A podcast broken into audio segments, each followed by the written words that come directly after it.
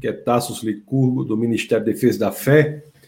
Gostaria de dar boa noite a você que nos assiste. Nosso webcast é Proibido Não Pensar. E hoje o nosso bate-papo é sobre um tema muito interessante, sobre universos paralelos, os multiversos. E antes de ler os comentários iniciais aqui, já podem colocando aí, coloque onde você está falando. Vou chamar aqui o Júlio, ele é físico. Tudo bom, Júlio? Como é que você está, meu querido? Tudo ótimo, meu querido. Por aqui tudo bem, com o senhor. É uma grande alegria ter a sua presença aqui, viu, nesse nosso webcast. Júlio, que é físico, ele que é cearense, me corrija se eu estou errado, é cearense. Exatamente. Estu, estudou na Universidade Federal do Piauí e um tempo também na, na USP. Ele é físico, com extensões em astrofísica na Universidade de São Paulo. Não é isso, Júlio? Exatamente. Rapaz, olha, antes de nós começarmos o nosso bate-papo aqui, eu já peço, já peço a vocês que estão nos ouvindo aí que coloquem o seu like aí no vídeo, compartilhem. Isso é muito importante para que mais e mais pessoas sejam atingidas. Nós vamos já já começar com o nosso bate-papo aqui sobre Deus e o, e, a, e, a, e o multiverso. Mas deixa eu ler os comentários aqui. Vamos ver os comentários das pessoas que estão aqui. Olha aqui que nós, nós temos aqui o Carlos Serrano, rapaz. Ele está sempre conosco aqui de Natal. Desejo uma boa noite um ótimo aprendizado. Um abraço para o pastor Tassos. Serrano, você é muito bem-vindo, viu? Serrano, que como todos os que nos acompanham já sabem, ele sempre entra pela, pela conta do seu neto Mateus. Carlos Serrano entrando pela conta do neto Mateus. Quem está aqui também é meu filho, Orlando Licurgo. Que bom, Orlando, que você está aí. Seja muito bem-vindo, Orlando. Também temos a Elizabeth Andrade de Parnamirim. Boa noite, a paz do Senhor, a paz do Senhor. Não é? Ó, Serrano diz a você, seja bem-vindo, Júlio José. Obrigado, Serrano. Muito obrigado. E o, no, e o, nosso entrevistado aqui, ele é tão ele é rápido falando e digitando, porque já tem mensagem dele aqui também, ó. Diz obrigado, dá boa noite a todos. Você, você, tá, você prefere digitando do que falando? É? Não, eu estava só respondendo aos comentários. Ah, tá, tá. ele dá. Quem me conhece sabe que eu, quem me conhece sabe que eu prefiro mandar áudio. Algumas pessoas áudio. até. Isso. Aí da paz do Senhor Jesus, a paz, a nossa equipe aqui. Tá, boa noite a todos. Diz que todos sejam bem-vindos. Quem está aqui também é a Gil, também está conosco. Da paz do Senhor a todos. Temos aqui a doutora Milena, está aqui também. Ela e sua família querida, né? O Bruno, que o, o esposo e Bruninha, a filha, sejam todos muito bem-vindos. Temos aqui, deixa eu ver mais aqui, rapaz, é Ó, ó, Orlando, Orlando, Serrano tá dando boa noite para você, viu, Orlando? Tá aqui, ó, tá registrado. Tá registrado aqui. A nossa equipe diz assim, ó, não esqueça de deixar o like, compartilhar o link, assim você nos ajuda a alcançar ainda mais pessoas. É verdade. A Maria está aqui de Rio de, do Rio de Janeiro. Dá boa noite e a paz do Senhor a todos do Rio de Janeiro. Ó quem está aqui, ó. Quem está aqui é o nosso querido Kelson. Kelson Mota, nosso Kelson, que é um grande cientista aí, tem um laboratório importantíssimo aí no, na Universidade Federal do Amazonas. É, dá boa noite a todos, né? Neste e em qualquer outro universo, né? Se existir, é. Então, boa noite em to, todos os lugares. Olha, Júlio, você tá. O pessoal tá. E o, aqui é o pastor Alexandre, lá do Defesa da Fé. Ele, sua esposa, a pastora Jane, estão aqui nos acompanhando. Olha quem está aqui também, ó. O grande advogado internacional Marcones Dantas. Aí é alto nível, viu, Júlio? Isso aí é alto nível, viu? Olha aqui o Carlos Terra, Carlos Terra, desgraça e paz. Um forte abraço a todos. Carlos Terra, Terra do Multiverso do Rio de Janeiro. Rio de Janeiro. É. Nós temos o Vander aqui, bem-vindo. Vander que fala lá de Nova York, nos Estados Unidos. Seja muito bem-vindo, Vander. Sua presença aqui muito nos alegra. Nós temos a Bianca também, né, que dá a paz. Rapaz, Bianca Rafaela, orgulho. É, uma, é o que, Júlia, aí, a Bianca? É... É, uma, é uma pessoa muito querida. Ah, rapaz. Pessoa muito querida, né? É, é, demais. Astronomicamente. Astronomicamente querida. Então, seja muito bem-vinda, Bianca. Seja bem-vinda aqui ao Defesa da Fé, viu? O Adiel diz aqui, ó, boa noite, Varão Júlio. Olha aí. O homem é, é forte mesmo, viu? O homem é forte mesmo. E tem outro aqui, ó, Arão, grande Júlio José, mestre. Rapaz, você é forte mesmo, Júlio. Meu querido, vamos bater, começar o nosso bate-papo aqui, falando sobre o multiverso, né? Como é esse negócio? Que ideia é essa de multiverso? É. Então tá bom. Desde já, mais uma vez, o meu boa noite a todos, o meu muito obrigado, apesar do canal ser do Defesa da Fé, né? Administrado pelo pastor Tassos. Mesmo assim, o meu muito obrigado ao comparecimento de todos que pararam em meio a, digamos, final do Campeonato Brasileiro. Esperem que fique por aqui, não assistam Flamengo. Vamos curtir um pouquinho do multiverso, né?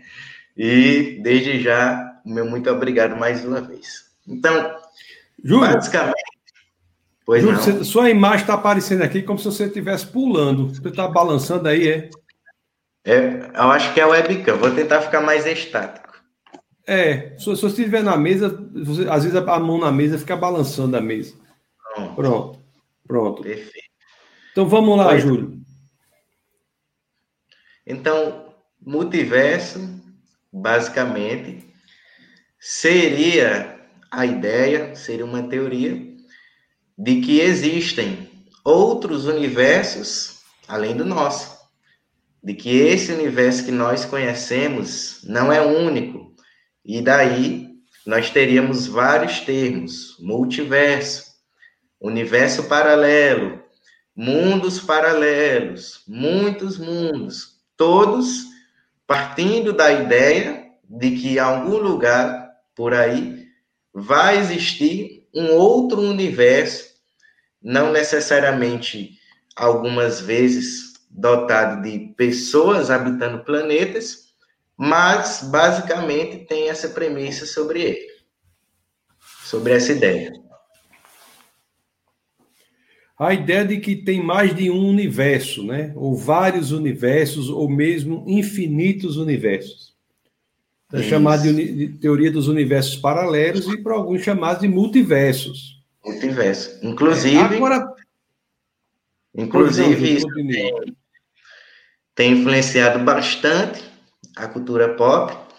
Geralmente, a cultura pop se apropria muitas vezes de alguns conceitos da física para fazer suas séries, para fazer seus filmes e a partir daí criar um imaginário cada vez maior na mente das pessoas e vender mais e mais, né? Exemplo disso que eu posso citar aqui facilmente a série Dark, a série Stranger Things e a série talvez a mais famosa de todas que aborda o, o multiverso, a série do The Flash, né?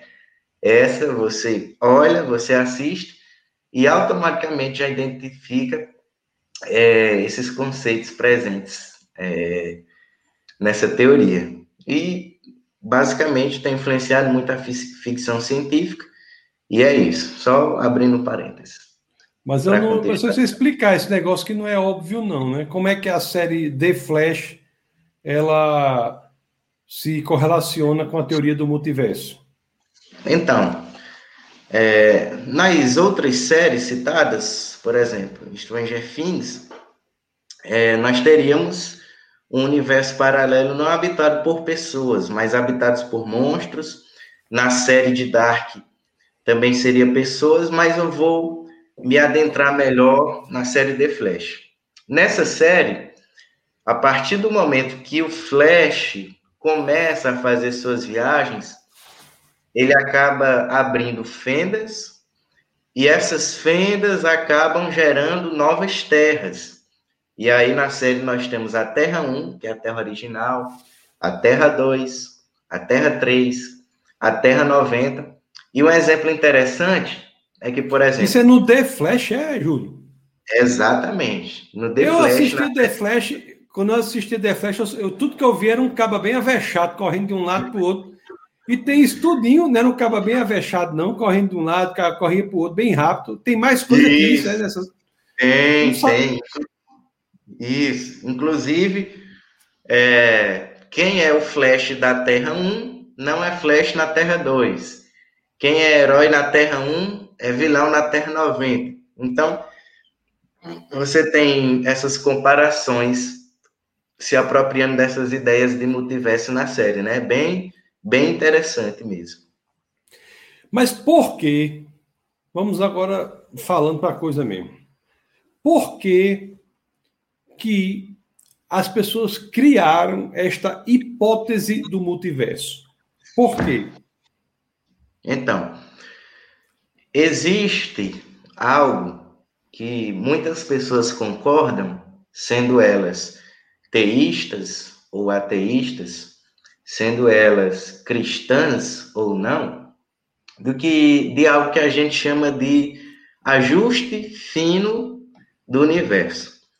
Então, o que seria esse ajuste fino do universo? Seriam as constantes fundamentais da física, várias variáveis, como, por exemplo, a velocidade da luz, a constante gravitacional, a constante de Hubble, a constante cosmológica, e cada uma delas tem um certo valor.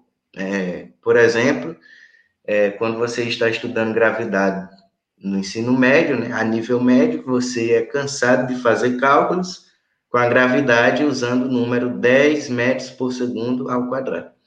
E todas essas constantes têm números muito precisos, de tal forma que se eu alterasse minimamente qualquer um desses números, nem o nosso planeta existiria, abrigando vida inteligente, tampouco o universo que nós conhecemos. E aí, a partir desse conceito de ajuste fino, tem muitas implicações. Por exemplo, a, a principal implicação é que existe um Criador, que existe um Deus, e muitas pessoas atribuem a Deus bíblico como sendo esse ser que ajustou precisamente essas constantes.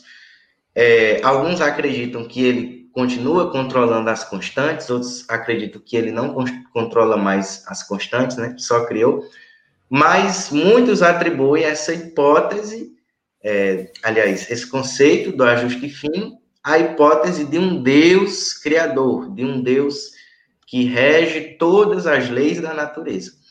A partir daí é que surge a teoria do multiverso, porque as pessoas que se apoiam nessa, nessa teoria, geralmente, geralmente, não é sempre, é, colocam como os universos sendo obra do acaso, que é, entraria aí o princípio da mediocridade, que nós não teríamos toda essa é, esse privilégio e que nós seríamos apenas mais um universo entre tantos outros existentes.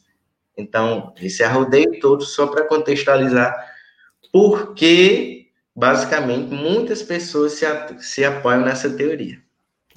A questão é, né, como você bem disse, é indiscutível que ateus ou teístas ou qualquer que seja a visão de mundo, é um fato que existe uma, um ajuste fino, preciso, para que um planeta como a Terra exista. Não é isso?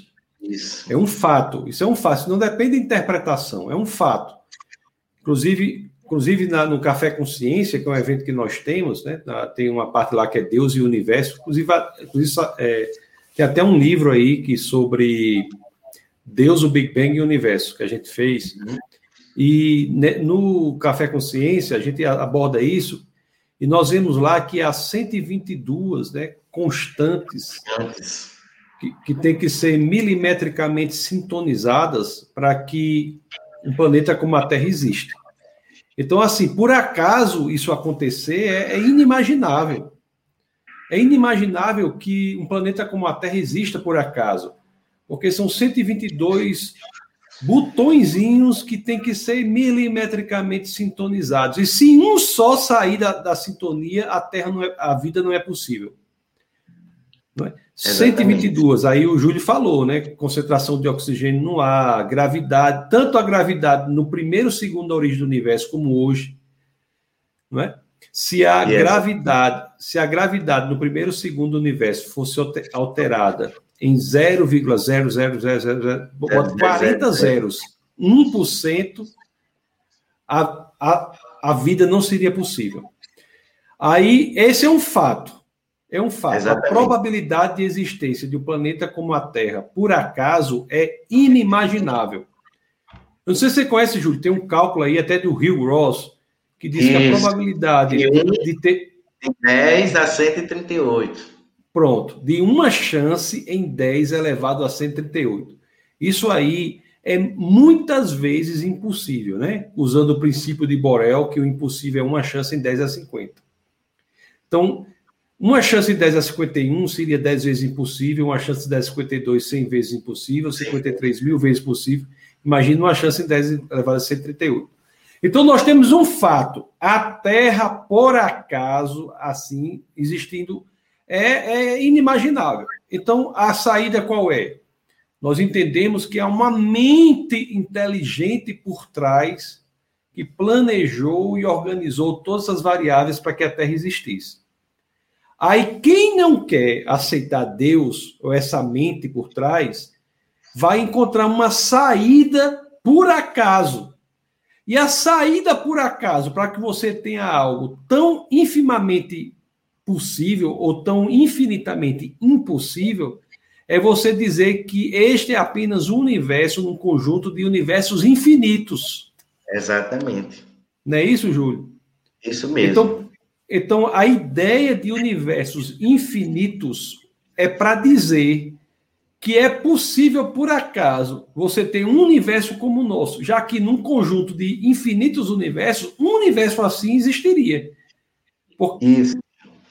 Inclusive, o, o, o Carl Sagan, ele diz que a Terra não passa de um pálido ponto azul, e ele é, evocava bastante, né, invocava bastante essa questão de vida em outros planetas, justamente para dizer que nós não seríamos um planeta privilegiado com a vida com a qual nós conhecemos. Então, universos paralelos seguiriam esse mesmo princípio é, só que em uma escala maior, né? Não mais em uma escala planetária, uma escala já é, a nível de universo, propriamente dito. Então, nós temos aí o multiverso como uma tentativa desesperada de solucionar a questão do ajuste fino do nosso universo sem apelar para uma mente inteligente por trás. Porque o, a, só em um conjunto infinito de universos é que nós teríamos um universo como o nosso, como teria qualquer tipo de universo, porque são infinitos universos. Agora, é, agora me diga uma coisa: qual é o, quais são os problemas principais? Assim, será que de fato eles solucionam? Agora, antes de ir aí, já a gente deixar bem claro, né? Quando o ateu defende o universo para os, a teoria dos universos paralelos, ou a teoria do multiverso, ele está aceitando que o, que o nosso universo, por si só, não teria como ser da forma que é. Então, ele apela para essa teoria. Então, quais são aí as, as questões que nós podemos colocar, Júlio? É, exatamente. É. Mas antes de entrar nesse próprio assunto, eu não sei se daria tempo, se o senhor gostaria, mas eu acho, acharia por bem contextualizar melhor com os quatro passando rapidamente com os quatro tipos de multiversos é, que o Max Tegmark descreve, né, em um livro chamado Nosso Universo Matemático. Então ele vai colocando é, quatro níveis de multiverso, um diferente do outro, evidentemente, justamente para embasar melhor as ideias que ele tem. Uhum. excelente ideia, Júlio. Vamos para frente aí. Vamos ver os quatro níveis de, de universo que está lá no livro de Max Tegmark. Nosso, quem quiser pesquisar, Nosso Universo Matemático. Você sabe dizer se esse livro é traduzido, Júlio, para português? Eu já vi uma tradução. Nosso ah, então. Se você, se você já viu, é evidência de que é traduzido, é. né? Exatamente. Então tá, então tá bom. Então vamos Max, lá. Então, começando pelo nível 1, ele coloca que esse universo seria é, além do limite do universo observável. Então, nós temos um universo observável que tem 40. Já estão fazendo a festa aí, né? Se você quiser, a gente termina e vai, porque você no começo você já começou fazendo a propaganda do jogo. Não. Você, você é flamenguista? Não, é? sou São Paulino. Sim. Mas se você tiver aperreado aí, não tem problema, não. Não, pode ficar tranquilo. Hoje, Sei. hoje sobre multiverso. E aí nós teríamos o limite do universo observado de 49 bilhões de anos-luz. E se nós pudéssemos romper esse limite, andar essa distância toda, digamos assim, quando nós saíssemos desse diâmetro, nós encontraríamos outro universo paralelo. E ele diz que esse universo seria é, com as mesmas leis da física que nós conhecemos aqui no nosso universo. Então, basicamente, o universo multiverso de nível 1 seria um multiverso que vai além do que nós podemos observar, além do nosso alcance. Certo.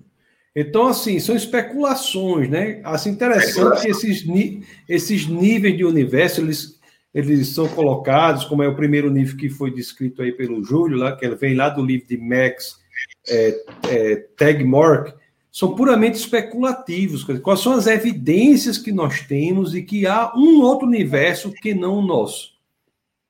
Exatamente. Quais são as, quais são as evidências que nós temos? Quer dizer, a pessoa crê nisso é uma crença unicamente com base em uma fé irracional. Não é fé do tipo cristã, porque a fé do tipo cristã se sustenta pela razão. É uma fé irracional na crença de outros universos que não o nosso, não é isso? Exatamente. Inclusive, é, tem muitos cientistas que são contra essa teoria. Tem até uma citação da Sabine Rosenfeld, que é uma professora de Frankfurt, lá na Alemanha. Hum. Ela diz assim que essa teoria é subdeterminada e não contém informações suficientes para fazer cálculos. É, e aí a Lisa Handel, que é professora de Harvard, ela também faz uma alternativa quanto a essa teoria, uma afirmação quanto a essa teoria, quanto a essa teoria, quando ela diz assim: você realmente precisa explorar alternativas antes de dar esses saldos radicais de fé. Pois é, fé irracional. É engraçado que muitos que defendem essas, essas alternativas é, de multiversos criticam a fé quando, na realidade, essa própria assunção de multiverso é baseada unicamente na, na, em uma fé irracional, que não é a fé cristã. Porque eles dizem que há um, um sem número de universos sem ter nenhuma, nenhuma evidência disso. E isso acontece também com o nível 2, com o nível 3, com o nível 4, não é isso? Isso. Ou você, ou você rapidamente, assim, Júlio, com o nível 2, nível 3, você acha alguma diferença relevante o nível 2. Nível 2, nós teríamos espécie de bolhas cósmicas uhum. geradas no período da inflação cósmica, certo? Então, nós teríamos o universo gerando vários universos, e essas bolhas seriam incomunicáveis entre si. Então, ele diz que se existir, não tem como você saber, porque elas não se comunicam entre si, elas eles ficam separados, esses universos. E aí, para ele, nesse universo de nível 2, já seriam outras leis da física que nós não conhecemos. Novamente, mais uma especulação. Interessante, né, rapaz? Você vê como é interessante. A descrição do nível 2 do universo lá do livro de Tegmark é, diz que são universos que você não tem como conhecer. Tem, existe, mas você não tem como saber. Como é que Exatamente. a pessoa afirma uma coisa que, cuja definição diz que você não pode afirmar? Na filosofia, nós temos a, a fenomenologia de Kant, por exemplo, que diz assim, que a fenomenologia kantiana diz assim, né, que não, não dá é, não dá para se conhecer além do fenômeno. Mas como é que você sabe que não pode conhecer algo? Se não dá para conhecer, você não pode dizer nada sobre. Como é que você pode dizer algo sobre alguma coisa que você não pode conhecer nada? Exatamente. Então você veja aqui. Oi? É por isso que, é por isso que muitos pesquisadores, cientistas, não consideram ciência, justamente por não passar nesse quesito de um fato especulativo. Pela própria definição. Uma coisa especulativa é porque a gente analisa, mas o nível 2 dos universos lá do livro de Tegmark é, é por definição especulativo porque diz que há universo que você não pode conhecer. Não é? é engraçado que o Carlos Serrano diz assim, ó, mas não é muito mais simples crer no que conhecemos do que ir atrás de teorias ou ideias insustentáveis só para ser do conta para o criacionismo e únicos viventes desse universo? É verdade, e é, isso, é, isso é curioso, né? Porque às vezes acusam um cristão de preencher o que não sabe com Deus, preencher o que, aquela questão das lacunas. O que você não sabe é Deus, enquanto na realidade o que fazemos é nós apontamos para Deus com base no que sabemos. Essa teoria do multiverso, notadamente do nível 2, ela, por definição, é a afirmação de algo que define que não pode ser conhecido. É um tipo Exatamente. impressionante, não é? O Kelson diz Sim. assim, ó, não há evidências físicas que comprovem o multiverso. Há uma interpretação quântica sobre o colapso da função de onda que poderia ser liga ter, ter, ligação à interpretação de muitos mundos. Pois é, Isso. puramente especulativo. É, essa, já pegando gancho nesse comentário do Kels, eu quero comentar sobre o multiverso de nível 3. Vamos lá. Pronto. Esse tem a ver que ele fala aqui da questão quântica, né? Kelson, que é, que é um estudioso da questão quântica, da mecânica quântica, da física, da química vinculada à questão quântica, e, e, e, o nível 3 fala exatamente da questão quântica, né? Com Niels, Niels Bohr Niels e Heisenberg. Heisenberg. Isso. Isso. Então, nós temos a interpretação de Copenhague, já falamos, né? O Bohr e Heisenberg, em 1927 e para ilustrar isso, nós temos o tão famigerado gato de Schrödinger. Inclusive, quero desafiar aí o pessoal a escrever nos comentários sem pesquisar. Schrödinger. É, é, é, o gato, o gato, o gato de Schrödinger, né? Também pode ser falado assim, Schrödinger. Isso. E, Isso. O, o, Júlio, e tem uma, uma. Eu vou chamar como é, tá certo? Eu vou ser bem direto no, no assunto aqui. Tem uma fofoca uma fofoca que a professora Mariana me passou e outros cientistas de alto nível me passaram essa fofoca, que o seu futuro filho será chamado, você dará o nome dele de Schrödinger. É, é, eu vou... é verdade isso, Júlio? É, isso foi uma vez que eu me inspirei nele no monólogo que eu fiz na Universidade Federal do Piauí. Alguns fizeram César Lattes, outros fizeram é, outros cientistas, o Newton, e colocaram para mim logo Schrödinger. Mas, rapaz, que nome tão exótico, vou homenagear meu menino com esse nome, Schrödinger. Mas eu já desisti da ideia, tá? Pode ficar tranquilo. Ah, foi um momento, foi um momento da sua vida. É, é. Eu já pensei em John Wesley, é, coisa do tipo. Tá bom. Então você. Pronto. E, e, e, e, Deus foi tão bom que não mandou o menino naquela, naquele momento que você queria nomeá-las. Muito, verdade, muito bom. verdade.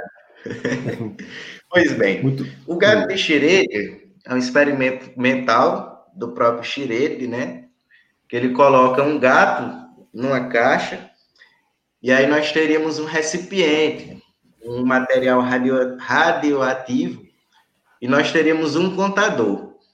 Se esse contador recebesse esse material radioativo, ele iria alarmar, tocar o um martelo e matar o gato envenenado. Só que você só saberia se isso teria acontecido se você chegasse a abrir a caixa. Até que a caixa não fosse aberta, o gato estaria vivo e morto ao mesmo tempo. Então, é o fato de você enxergar ali na caixa que vai definir se ele está vivo ou se ele está morto.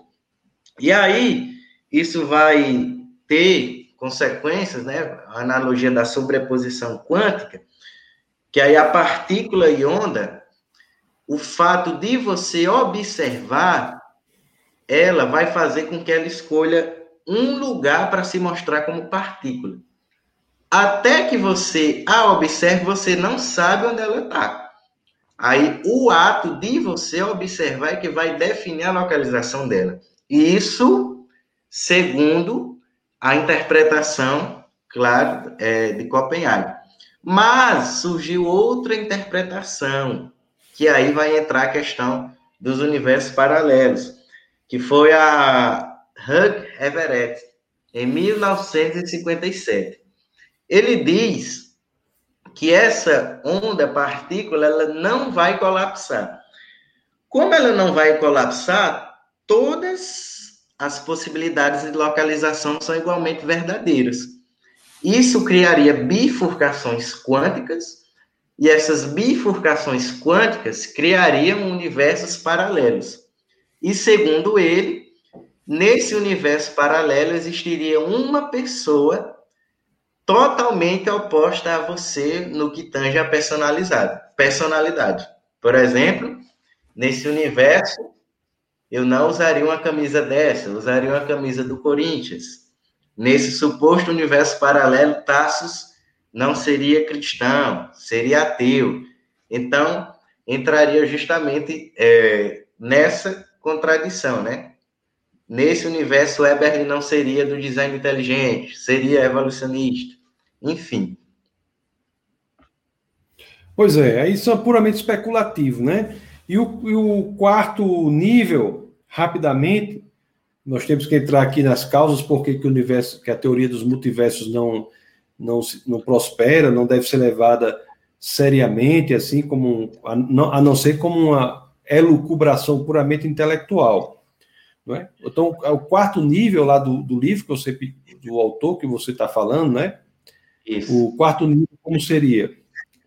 Segundo o quarto nível, ele, ele não passa muito tempo falando nele, ele basicamente diz que seriam, seria a junção desses outros três universos paralelos, do 1, do 2 e do 3, só que com é, dimensões diferentes, com espaços diferentes. Então, você é, teria um em um formato esférico, você teria outro em um formato de mola, por exemplo. Então, aí é o mais viagem das viagens das viagens. Inclusive, então, pessoal... uma pessoa me perguntou uma vez, né? Seriam todos do mesmo formato, digamos assim? Então, o, o multiverso do nível 4 diz que não. Ou seja, pessoal, Todas as é, criações da, de multiversos, de teorias de multiverso, são puramente especulativas. Ela tem um problema central: não há evidências. Não há evidências. Ela só pode existir no nível da especulação. Nós, você aderir a isso é aderir a algo para o que você não tem nenhuma prova, nenhuma evidência, nenhum dado. Então, esse é o grande problema. Essa é a grande situação. Então, crer no multiverso é uma, uma manobra desesperada de algumas pessoas para poderem justificar o ajuste fino. O ajuste fino, porque em infinitos universos, um universo como, no, como o nosso existiria, porque você tem um conjunto infinito em que tudo ocorre. Mas, mas o preço a se pagar para defender a existência de infinitos universos é o preço de você fazer uma assunção sem nenhuma evidência científica, sem nenhum dado. Não há nada que indique que há outro universo que não o nosso. Nossa. E outro problema, qual é o outro problema que nós vemos? Nós vemos também o seguinte: e o fato, o pessoal diz assim, o fato de você ter um universo já indica para a necessidade da existência de uma causa. Se o universo veio a existir, como diz a ciência, se o universo foi criado, isso indica para a necessidade de um criador. E, às vezes, alguns cientistas não têm um aprofundamento filosófico e isso custa caro, porque eles acham assim: o, se do fato de um universo indica um, uma causa, eles acham, alguns cientistas acham, que se eu tiver infinitos universos, eu tiro o problema da causalidade. Mas se para um universo eu tenho necessidade de uma causa, para infinitos universos eu vou ter necessidade, vou ter infinitas necessidades de uma causa. Exatamente. Então, nesse caso, nós não resolveremos o problema do ajuste fino. Muito pelo contrário, nós teríamos o problema de uma forma mais abrangente. Então, não necessariamente é, poderiam, aliás, poderiam ter universos que não necessariamente existissem leis que permitissem a vida. Mas só o fato de ter vários universos, você já poderia ter implicação de alguma lei, de algum mecanismo que impedisse os próprios universos de se colidirem. É. E aí, aí sim já é uma própria questão de ajuste fino. Então, se no nosso universo nós já temos esses 122 problemas, digamos assim, então, se tivesse mais universos, universos infinitos, aí o senhor faz a conta de quantos problemas nós não teríamos. É, o, o, o, multiverso resolve o problema do ajuste fino do nosso universo, universo. Porque ele diz que nós temos infinitos universos e o nosso universo seria apenas um possível em um conjunto infinito. Mas, como você está bem dizendo, ele cria um outro problema maior, que é o ajuste fino do próprio multiverso. Quer dizer, como, por que, que esses universos não estão colidindo entre si? Quem é que está sustentando esse universo? Então, o multiverso também tem que existir em um ajuste. Não pode existir sem colidir se não tiver um ajuste. Então é muito curioso isso. O João Vitor pergunta assim, Júlio, diz assim, ó, o que você acha sobre a teoria de Krauss sobre a flutuação quântica no vácuo e a teoria do universo cíclico? Então, eu acredito pelo pouco que eu sei, não acredito no universo cíclico, né? começando e terminando, mas acredito é, no que a ciência diz, que tudo teve um começo, evocando assim uma causa, e consequentemente tudo terá um fim. E essa causa transcende justamente toda essa questão do efeito que ela causou, né? justamente por ser muito além do que isso que foi gerado. Isso. E um problema que tem também é o seguinte: as pessoas acham, porque o que, que diz a ciência? Diz que o universo veio a existir a partir do nada. Nada. O que acontece é que em, em, em campos de flutuação quântica ou, ou, ou em campos flutuantes, de energia flutuante, às vezes aparece uma partícula. Aí eles querem dizer que o aparecimento dessa partícula como apareceu uma partícula a partir de um campo de energia flutuante ou, de flutuação quântica, então o universo poderia ter vindo a aparecer assim. Só que, pessoal, qual é o problema intelectual disso? É você achar que campo de energia flutuante ou campo de flutuação quântica é nada. Não é nada, é alguma coisa. Energia Verdade. e matéria são duas formas da mesma coisa. A, a fórmula de Einstein já diz isso. Energia igual a matéria vezes velocidade da luz ao quadrado. Energia, ener, matéria é energia congelada. Então, o, o eventual aparecimento de partículas em um campo de energia flutuante, ou de flutuação quântica, não reproduz o que o Big Bang diz, que o universo veio existir a partir do nada. nem o que as escrituras dizem, Gênesis 1:1, quando diz que no princípio Deus criou os céus e a terra, né? Usando o verbo barado, hebraico, que quer dizer criar a partir do nada. Porque campo flutuante é alguma coisa, é energia, e energia é matéria.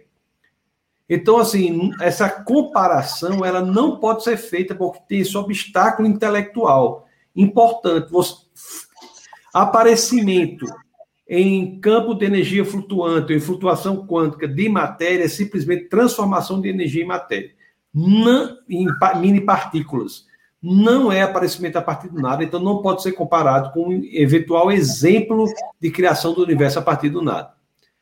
Teoria do universo cíclico, que o universo iria se expandir, se expandia, se expandia, depois voltava, voltava, voltava, depois se expandia, se expandia, se expandia, depois voltava, voltava, voltava. Existe um problema para essa teoria, não é o que nós verificamos.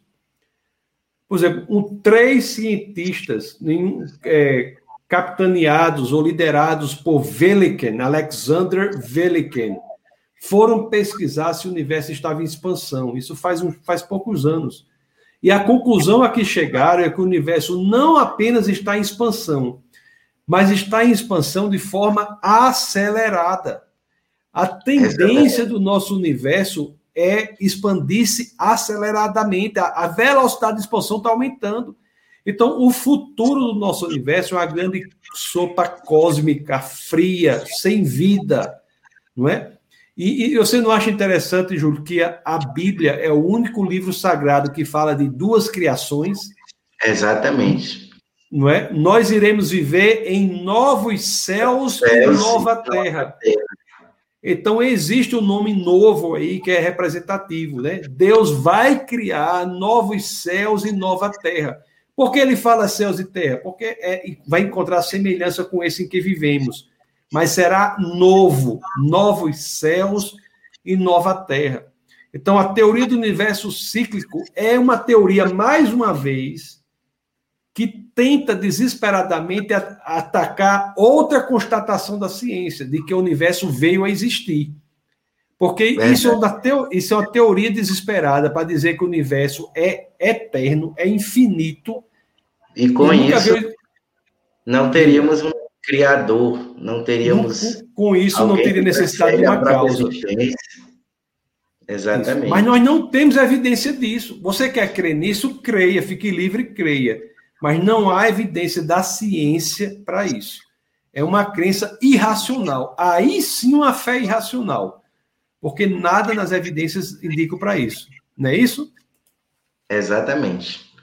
E a própria Bíblia não só nessa questão de, de duas criações, mas em outros eventos, já antecipava há muito tempo alguns fatos que os cientistas é, demoraram milhares de anos para descobrir. Inclusive, uma vez o Kelson é, fa falava uma, uma frase interessante, que os cientistas escalavam, escalavam as montanhas e quando eles chegavam no pico delas, eles já contemplavam os teólogos assentados lá com o conhecimento de Deus, né, através da Bíblia Sagrada.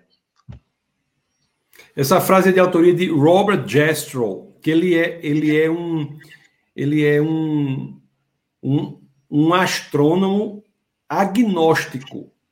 Ele, inclusive, ele dirigiu até um observatório importante. Ele é agnóstico, né? Ele disse assim, né?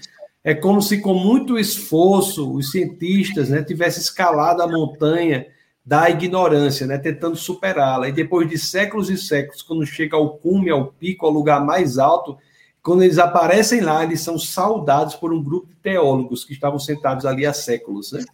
É muito interessante isso aí. Porque o que a física leva, né, Júlia, é a constatação que a teologia já tinha há séculos e séculos, e que o universo veio a existir a partir do nada. Exatamente. A, a própria questão da terra esférica, da gravidade, de a própria criação, né? Porque até um certo ponto da história acreditava-se que o universo não tinha início e outras questões de várias ciências também.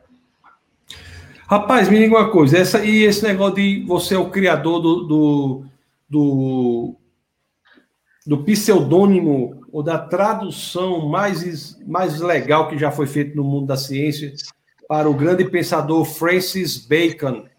Francis, Francis Bacon, ele, você foi e atualizou o nome dele, não foi? Como é mesmo esse negócio? Foi a frase dele que eu usei, é, encerrando minha palestra lá no segundo congresso da TNI Brasil. Uhum. E aí eu citei: eu prefiro crer que todos os livros que tratam de lendas são verdadeiros do que aceitar que o universo e a vida teria sido obra do acaso. E aí no final eu falei o autor Chico Toicinho, na versão nordestina. Francis Bacon, é, o Júlio, tá, o Júlio disse que era Chico, Toicinho, Toicinho, né? Isso, Toicinho de porco. Toicinho de poico. Exatamente. Chico Toicinho de Poico é conhecido como Francis Bacon. Isso. O famoso Chico Toicinho. Maravilha, meu querido. Tassis, tem outra questão que o, hum. o Discovery coloca, Discovery Institute, acerca do problema do multiverso. E ele usa hum. esse termo. Ele diz assim, que é melhor preferir extrapolações naturais do que já sabemos. E aí eles colocam um exemplo. O exemplo que eles colocam para contextualizar essa questão do multiverso é uhum. justamente os ossos de dinossauros. Então, nós não conseguimos ver ossos de dinossauros. Aliás, perdão, não conseguimos ver dinossauros, mas nós temos os ossos fossilizados, e a partir dos ossos fossilizados de dinossauros, assim como de outros animais, nós inferimos que eles existiram, né? Só que aí ele faz a comparação de um cético que chega com outro argumento acerca dos ossos, que não seriam dinossauros. Esse cético criaria uma máquina e essa máquina ela geraria ossos. E aí teria leis para essa máquina reger para gerar esses ossos. E alguém poderia dizer: ah, mas como é que você está argumentando isso se você não tem as leis, você não sabe descrever os mecanismos que foram capazes de fazer com que essa máquina gerasse ossos? Aí ele diz assim: não, é porque isso é uma física que nós ainda não conhecemos. Então, o que é mais plausível? O que é mais plausível acerca da extrapolação natural? Acreditar nos dinossauros ou acreditar nessa suposta hipótese dos céticos? Claro que, logicamente falando, do ponto de vista lógico, nos dinossauros. E aí a questão do ajuste fino seria o mesmo aspecto. O que seria mais fácil? Por exemplo, nós sabemos que mentes produzem coisas precisamente ajustadas, como por exemplo esse relógio aqui, ó. Esse relógio tem toda uma engrenagem, justamente com um propósito específico. A partir do momento que eu olhar para ele, enxergar a hora, né? Ser informado acerca da hora. Então nós sabemos que mentes inteligentes são capazes de produzir esse relógio precisamente ajustado com propósito. Então, daí, o que é mais fácil? Inferir que uma mente inteligente projetou um universo totalmente ajustado da forma como nós conhecemos, ou jogar por acaso e jogar para universos paralelos. Então, logicamente, nós inferimos acerca da existência de um Deus criador. É, nós tem, o, o, tem um princípio intelectual chamado navalha de Occam, que, que, que diz assim, né? Se você tem duas explicações possíveis, fica com a mais simples. Agora, você não pode ter uma, problema que as pessoas ficam com explicações que às vezes são mais complexas e para as quais não há nenhuma evidência. Esse é o problema do multiverso. Resumindo, o multiverso é uma criação puramente intelectual. Puramente intelectual. Não há evidências para ele. Agora, as pessoas que defendem o multiverso estão aceitando que a nossa Terra, o universo que conhecemos, ele não pode ter existido assim, por acaso, só ele. Para que eles aceitem o universo em que vivemos, eles têm que dizer que há infinitos universos. Porque num conjunto de infinito, todos os mundos possíveis estão presentes. Então é por isso que somente num conjunto de infinitos universos, um universo como o nosso existiria por acaso. Então, quer dizer, é, ele tem que dar um pulo muito grande, não há evidência nenhuma para isso. E ainda, e, e, ainda não descarta a necessidade de uma mente inteligente, porque esses universos têm de ser equilibrados, não podem colidir entre si, e muito menos descarta a necessidade, necessidade de uma causa para o universo. Se a causa para o universo em que vivemos já é necessária, imagine, a, imagine para infinitos universos. Então, isso é a primeira, isso foi uma coisa que nós vimos, né?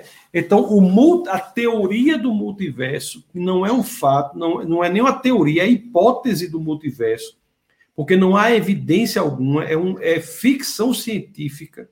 Mesmo ela, essa ficção aponta para Deus, porque ela não resolve o problema da sintonia fina no multiverso, resolve na Terra na, na, no universo em que vivemos, mas no, no conjunto de universos não resolve, e muito menos resolve o problema da causalidade do Criador.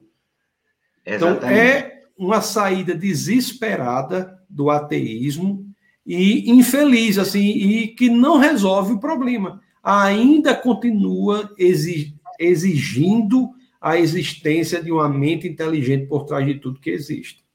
Você concorda com isso, Júlio? Concordo piamente. Assina embaixo. E então vamos.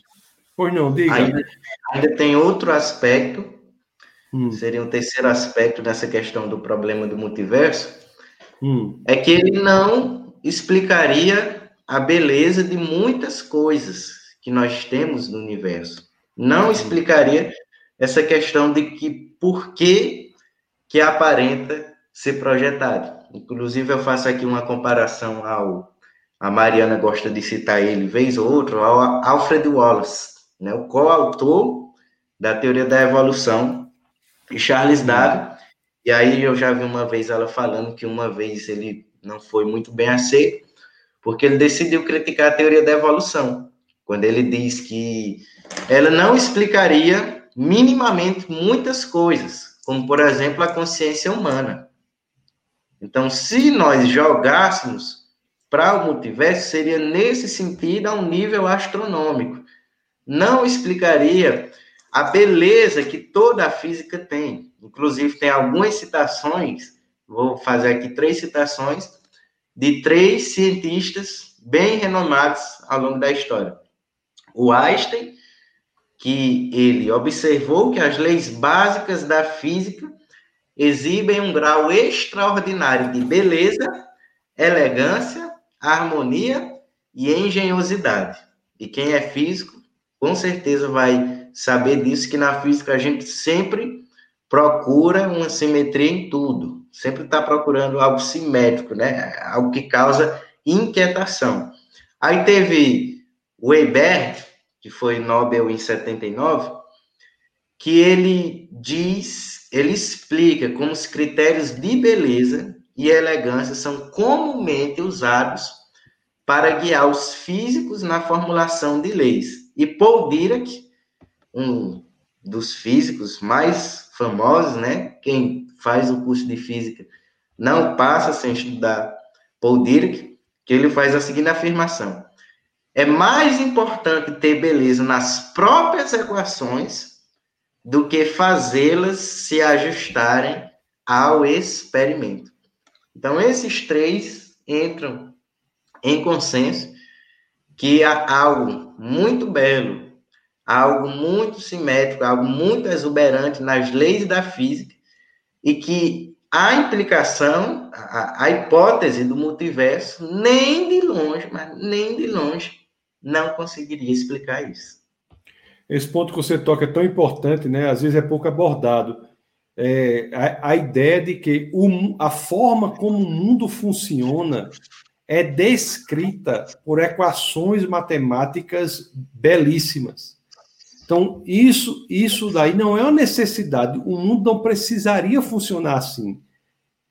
Mas a forma que o mundo funciona, ela é essa forma é descrita matematicamente. Então, por que que o mundo funciona matematicamente é uma questão importantíssima, profundíssima. E como você disse, a matemática é um campo do saber que em, em que a beleza é fundamental, né? Às vezes as pessoas não sabem disso. Na matemática, a busca é incessante pela beleza. E beleza em matemática é sinônimo de simplicidade. Por exemplo, na época tem uma época que eu trabalhei com lógica, lógica matemática, né? Então, se você fazia uma demonstração em 20 linhas e a outra pessoa fazia uma demonstração em 17 linhas, a de 20 linhas era jogada fora. Por quê? Olha. Era válida, era servia, funcionava, mas por que jogar de 20 linhas fora? Porque não era tão bela quanto a de 17. A 17 linhas, então, a, o quão mais simples for uma demonstração, ela é mais bela e, e pela matemática nós a, a escolhemos. Então, o, universo é, ao tempo todo, alguém, é, é como um, um objeto de estudo que está gritando assim, né? Eu funciono matematicamente, eu funciono segundo a beleza. Então, por, não, por que, que vivemos em um universo tão belo assim do ponto de vista matemático? É uma questão que só Deus mesmo, só nós podemos entender isso quando vemos que a beleza provém de Deus, né? Provém de Deus. Isso aí é, uma, é um argumento bem importante, isso aí, que é pouco utilizado. Pouco utilizado. Verdade. Inclusive, eu... o, o Guilherme Diga. Gonzalez é, é um astrônomo, salvo engano, mexicano-cubano, e ele disse que o planeta não só foi planejado para a vida, como foi planejado para descobertas científicas. Então, qual é o propósito de nós termos esse planeta planejado para descobertas científicas? O que que nós podemos contemplar à medida que nós vemos mais e mais essas descobertas? Aí, já dizia salvo engano, Pasteur, né? Um pouco de ciência nos afasta de Deus, muito nos aproxima. É, e, inclusive, e também acrescentando ao que você disse, Júlio, tem, tem esse aspecto também, né? Que você veja, nós só fazemos ciência porque assumimos que o universo é susceptível de ser entendido pela inteligência. Isso também não é algo normal. Quer dizer, por que, que o universo é inteligível, é susceptível de apreensão pela inteligência? Essa é uma resposta que não é dada pela ciência. A gente assume, é uma assunção, é uma premissa, sem, sem nenhuma. É, uma, é por questão de fé, nós assumimos que podemos entender pela inteligência o universo. A inteligibilidade do universo é um indício de que a causa é inteligente. E a ciência só existe porque assume que o universo é inteligível. A ciência, como um empreendimento de entender pela inteligência a o universo que assume ser inteligível, é uma pressuposição, mesmo que silenciosa no ateu, de que uma mente inteligente por trás criou o universo inteligentemente. Então, isso daí é, é profundo demais, né? Rapaz, Deixa eu ver aqui per... algumas perguntas que tem aqui. Olha aqui, a Mariana está dizendo aqui. Ó, primeiro nós temos a pastora Jéssica, está aqui, da boa noite, graça e paz, boa noite. Pastora Defesa da Fé. Muito bem-vinda, pastora Jéssica. A Mariana, a Mariana aqui, ó. Mariana está aqui, parabéns, Taços. Esse rapaz é uma potência. O rapaz é você, já um velho quase, viu? Esse rapaz, você é uma. O Júlio é uma potência. Deixa eu ver aqui. Nós temos o, o pastor Judson, diz aqui. Ótima noite, pastorzão. E a todos, Pai de Cristo. Pai de Cristo, a Luana aqui, potência. Potência. É, o Kelso faz uma observação sobre Schrödinger. Diz a interpretação da equação de Schrödinger foi a primeira suposição de um multiverso de estados quânticos simultâneos. Olha aí, ó, o René Gonçalves está batendo palma, não é? O, nós temos aqui uma, uma observação de que nós já lemos, aí João Vitor diz assim: o que você acha sobre a teoria das flutuações? Nós já lemos e respondemos, né? O Luciano diz assim: multiverso é, é o tanto de pensamento que existe na minha cabeça quando estou estudando teoria musical. Que depende. É, que depende muito dos oscilatórios. É. Ele diz aqui, ó. Ele diz aqui, ó. O que vocês acham da, da, da nossa capacidade de ler frequências para ações, coisa que amo, e frequências para a luz? Rapaz, a teoria da luz é uma das teorias mais interessantes que nós temos. Por quê? Porque a experiência vivencial que temos na cor é algo que é muito diferente do que a física descreve, né? Isso. Quer dizer, a experiência vivencial que nós temos em olhar para o verde, o amarelo, o vermelho, o azul, é algo totalmente diferente da descrição do fenômeno pela ciência, que é simplesmente frequência de, de luz. A, nós vemos o mundo através de uma janela muito restrita das cores. Uma janela de frequência muito restrita que nós conseguimos ver. A cor de menor frequência que nós vemos é o vermelho. A cor de maior frequência que nós vemos é o violeta. É por, mas existe uma cor antes do vermelho, existe cor depois do violeta. Inclusive, nós até as nominamos. Antes do vermelho, chamamos infravermelho. Depois do violeta, chamamos ultravioleta. Violeta. É, então, mas, mas o que experienciamos na prática, na realidade, na vivência, é algo, talvez, na questão das cores, é o que há de mais distinto entre o que entendemos ser o fenômeno, que é mera frequência de luz, e o que experienciamos. Agora, uma coisa é certa, viu, Luciano? Quando nós morrermos e nós que estamos em Cristo estivermos ao lado do Pai, a experiência real que teremos será muito ampliada, nós veremos flores de outras cores que nem imaginamos, né? Veremos o céu com outras, outras tonalidades, será altamente diferente, né? Será altamente grandioso. Essa janela será muito ampliada. Isso. Então, o senhor falou com muita propriedade nessa questão das cores. Eu confesso particularmente que ainda não tinha parado para analisar, mas como lotado no departamento de artes que é, né? O senhor conhece bem essas implicações e eu concordo plenamente. Que bom, amigo, que eu tenho, que eu conto com a sua concordância neste ponto. Olha o que a Ana, olha o que a Ana diz aqui, a Ana, saudações colombianas. A Ana, que participou conosco aqui do webcast, ela falou sobre a questão é, do, eu acho que foi da, da similitude de DNA entre homens e chimpanzés. Então, quem tiver quem tiver dúvida sobre isso, né, porque que homens e chimpanzés, né, afirma-se que são tão semelhantes no DNA mais de 99 para alguns por, é, por cento, né, para alguns 96 a 99% de semelhança de DNA. A Iana lá explica que essa comparação é feita em apenas 2% do DNA de um e de outro. Tá, muito, tá lá no, no, na, no playlist aí do Defesa da Fé.tv, a Ana. O Kelson até diz assim: salve, Ana. Olha aí, ó, o grande Kelson. Aí eles começaram a conversar. A Ana disse: Oi, professor Kelson. E foram conversando lá, um bate-papo Kelso tomando um cafezinho brasileiro e Ana tomando um cafezinho colombiano. Né? E Ana diz assim, ó, só tem só tem evidência de muita imaginação, é verdade. Olha o que Kelson diz aqui, ó, isso é importante, ele diz aqui, ó, há, há vários cientistas de primeira linha que não aceitam a hipótese do multiverso.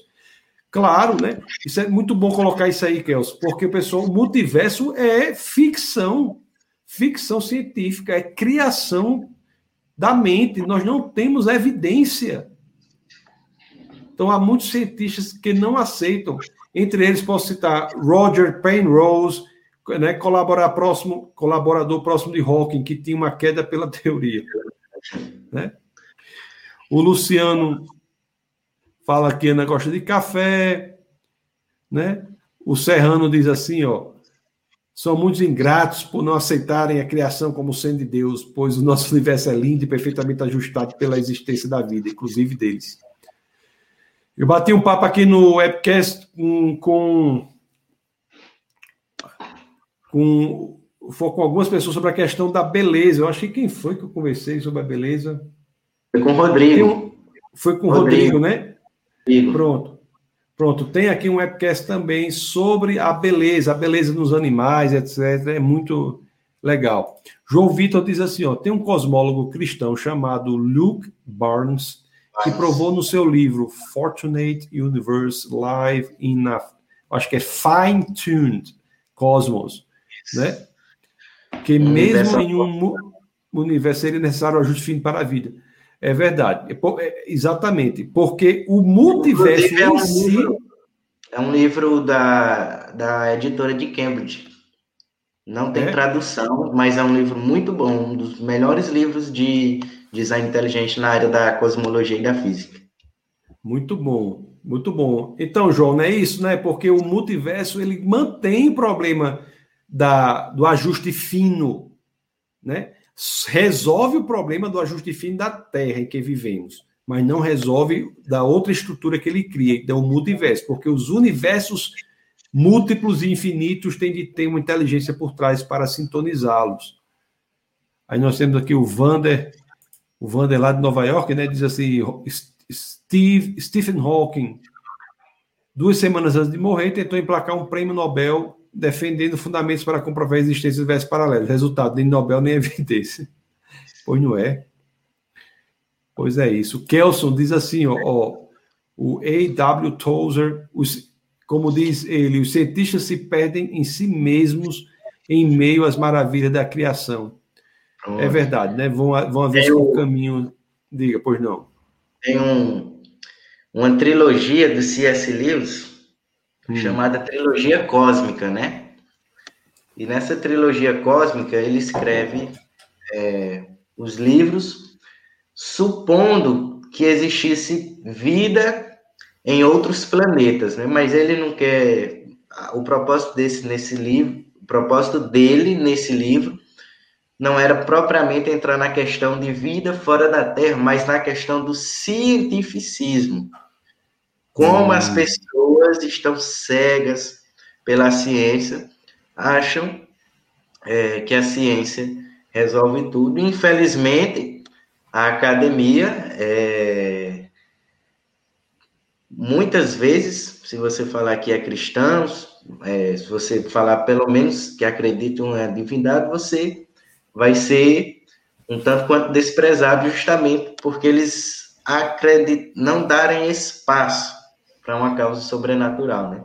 E aí o, o senhor postou hoje, eu não me lembro de quem é o, o autor, mas um dos piores sentimentos do ateu é ser grato e não saber a quem agradecer. Isso foi, foi é, do, é do Dante Rossetti, né? O pior momento para o ateu é quando ele está realmente agradecido mas não tem a quem agradecer. Eu tive, já contei aqui uma vez, um colega lá da universidade, ele teve um câncer, né? Foi curado, ele era ateu. Foi curado, fizeram a operação lá, a cirurgia e foi curado. E a gente foi para uma pizzaria, né? Foi uma pizzaria perto da universidade lá. Eu tô, eu tô em Brasília agora, mas na época eu estava na, na, Federal de, do Rio Grande do Norte. Aí a gente foi lá para a pizzaria. E quando nós chegamos lá, ele falando tudo, só que aí ele disse assim: eu estou, rapaz, eu estou tão agradecido. Aí ficou assim, né? Agradecido a quem, né? Agradecido a quem?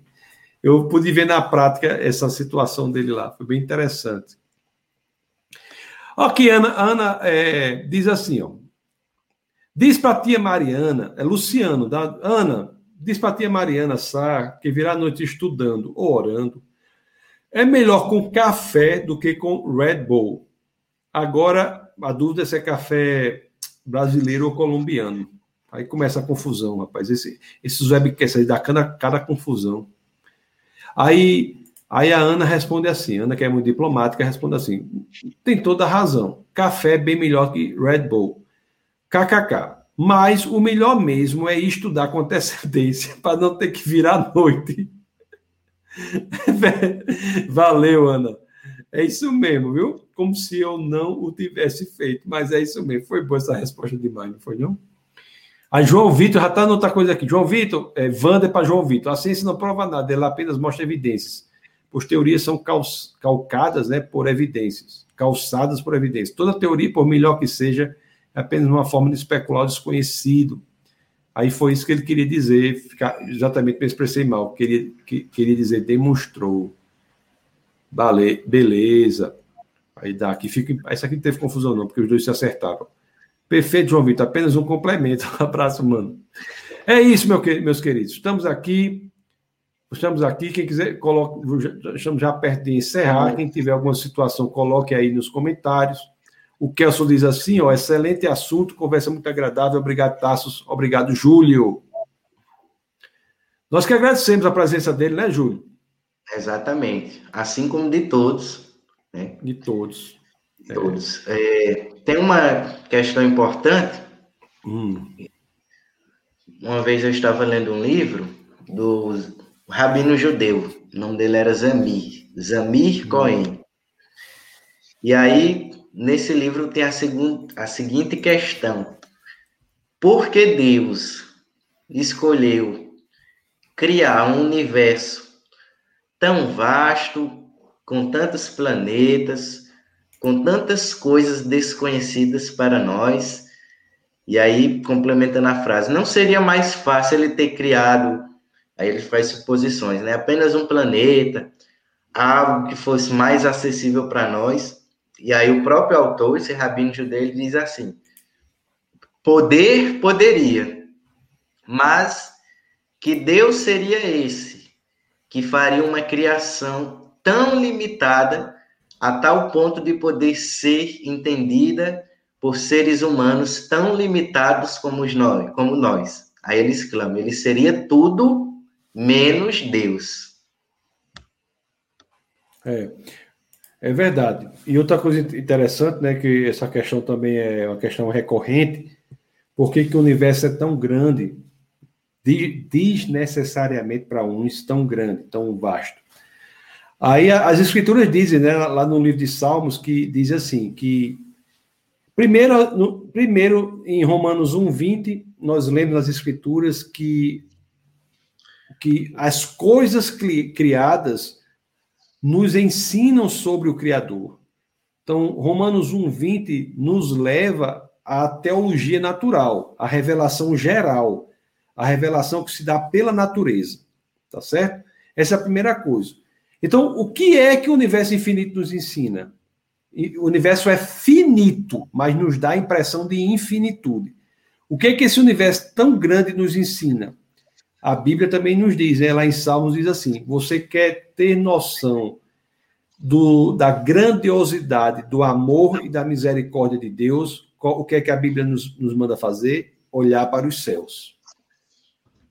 Verdade. Então, de, o que Deus fez foi: Deus fez um universo que é finito, mas ele fez suficientemente grande para que nós tivéssemos a dimensão pela natureza do que é a infinitude. E por meio desse recurso pedagógico, que é o tamanho do universo, nós pudéssemos ser ensinados sobre o tamanho da sua misericórdia, do seu amor, que é infinito. O quão grande você faria algo finito para dar a impressão de infinitude? Esta é a questão que Deus resolveu a fazer o universo do tamanho que ele é. Exatamente. O próprio salmista é? diz que Deus não pode ser criado. Salmo de número 90, versículo 2. De eternidade a eternidade, tu és Deus. É isso aí. Ana Maria diz assim, né? Professor Tasso, ainda temos pendente Tomamos um café colombiano. Isso é, é, verdade, Ana Maria. Nós estamos ainda, temos, temos ainda que resolver esse problema, combinar para nós batermos um papo aí tomando um café colombiano. Então, vamos combinar isso aí. Nós temos aqui o Wander diz assim, ó, tenham todos uma ótima noite e um excelente final de semana abençoados para você também, né? O Serrano Diz, pastor, mais uma vez, obrigado por um momento tão esclarecedor. Valeu, Júlio. Ó, a Bianca, a Bianca, que é a pessoa que você falou, é ela, Júlio? É ela. Ela diz, ó, foi show, show. E... Parabéns aos dois. Né? O Google diz boa pontuação, excelente citação. Ó, a Bianca de Júlio, prodígio e bate palmas. Olha aí. Isso é fabuloso e Ana, isso mesmo. É isso aí, pessoal. São 10 e 17 nós geralmente o que combinamos geralmente é levar até 10 e 20 é só um tempo, tempo que a gente tem, né? E, e Cláudia diz assim também, uma coisa interessante é dizer, o universo é grandioso para quem observa, mas para quem o fez é quase nada. Cláudia, isso também é muito relevante que você diz, porque você acredita que às vezes tem gente que diz assim, não, mas na questão custo-benefício, não valeu a pena para Deus ter feito um universo desse tamanho. Ó, custo. Aí o pessoal pergunta isso. Aí diz, mas custo-benefício é uma proporção que só faz sentido para aqueles que não criam recurso a partir do nada. Quem cria o recurso a partir do nada, essa questão perde absolutamente sentido, é esvaziada de sentido. Né? Então, não tem custo-benefício para Deus. Ok, Júlio, muito obrigado, meu querido, por sua presença. A palavra está com você para as, as suas palavras finais. Fique à vontade. Então, só agradecer primeiramente a Deus por essa oportunidade. A professor Tasso, estava falando para ele que eu tomei um susto ontem. Eu recebi uma ligação 84 e eu dizendo, oxente, será que já estão querendo aqui me passar um trote? O que é isso, 84? Aí, quando eu entrei no WhatsApp, vi lá o convite e eu prontamente aceitei, porque para mim é uma honra é, estar participando nesse espaço aqui, onde, onde o senhor está toda quinta-feira. Vários cientistas renomados também já passaram, então para mim é uma honra, é um privilégio e, sobretudo, a glória é de Deus. A glória das lives é de Deus, do conhecimento humano é de Deus, do universo é de Deus. E encerrar aqui minhas palavras com uma frase do Newton, quando ele diz assim: que a maravilhosa disposição e harmonia do universo só pode ter tido origem segundo o plano de um ser que tudo pode e tudo sabe isso fica sendo a minha última e mais relevante descoberta. Muito obrigado. Muito bom, Júlio. Muito obrigado, meu querido. Que você continue sendo um rapaz, um jovem, né? um jovem cientista aí, físico, tá caminhando na carreira acadêmica, tem um futuro brilhante aí, vai fazer o seu, seu mestrado, seu PhD, já tem uma, uma um estudo importante na área de astrofísica aí na USP você consiga e que Deus continue a lhe abençoar poderosamente e continuemos nessa caminhada aí de mostrar razoabilidade da fé cristã, né? com respeito, moderação, equilíbrio, né? respeitando todos os pontos de vista, mas demonstrando que há razoabilidade na fé cristã. Então, isso aí é uma coisa é, para a qual muitos são, são chamados né, para fazerem isso nas suas profissões e, você é uma pessoa assim. Muito obrigado, meu querido. Deus o abençoe grandemente, ok? Grande abraço. abração, até mais. Pessoal, vocês viram aí que maravilha essa participação do Júlio aí, que coisa é, importante. Né? Um jovem cientista físico, estudando é, para sua carreira acadêmica, vem aqui e bate um papo aqui com a gente. Então, assim, foi muito boa a presença dele. Eu agradeço a presença de todos vocês que estão aqui também. Toda quinta-feira, às nove horas, nós temos o nosso webcast. É proibido não pensar. Então, se conecte conosco. E às terças-feiras, nós temos o, a nossa escola bíblica, também às nove horas. Então, terça-feira, nove horas, você está conectado conosco. Tá bem? Nós temos a igreja em Natal, aqui em Brasília, estamos nos reunindo também. Se você quiser morar aqui na região de Brasília, quiser se conectar conosco, mande um WhatsApp para o é, Defesa da Fé. Deixa eu mostrar aqui qual é o WhatsApp aqui. Manda um WhatsApp para o Defesa da Fé nós daremos maiores detalhes, tá bom? Então, que Deus é, abençoe a todos vocês é, grandiosamente e que vocês nunca se esqueçam. Aqui no Defesa da Fé é proibido não pensar. Abraço a todos e até a próxima oportunidade.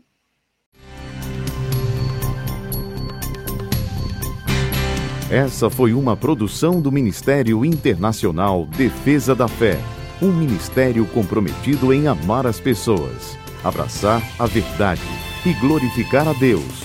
Para saber mais sobre o que fazemos, acesse defesadafé.org.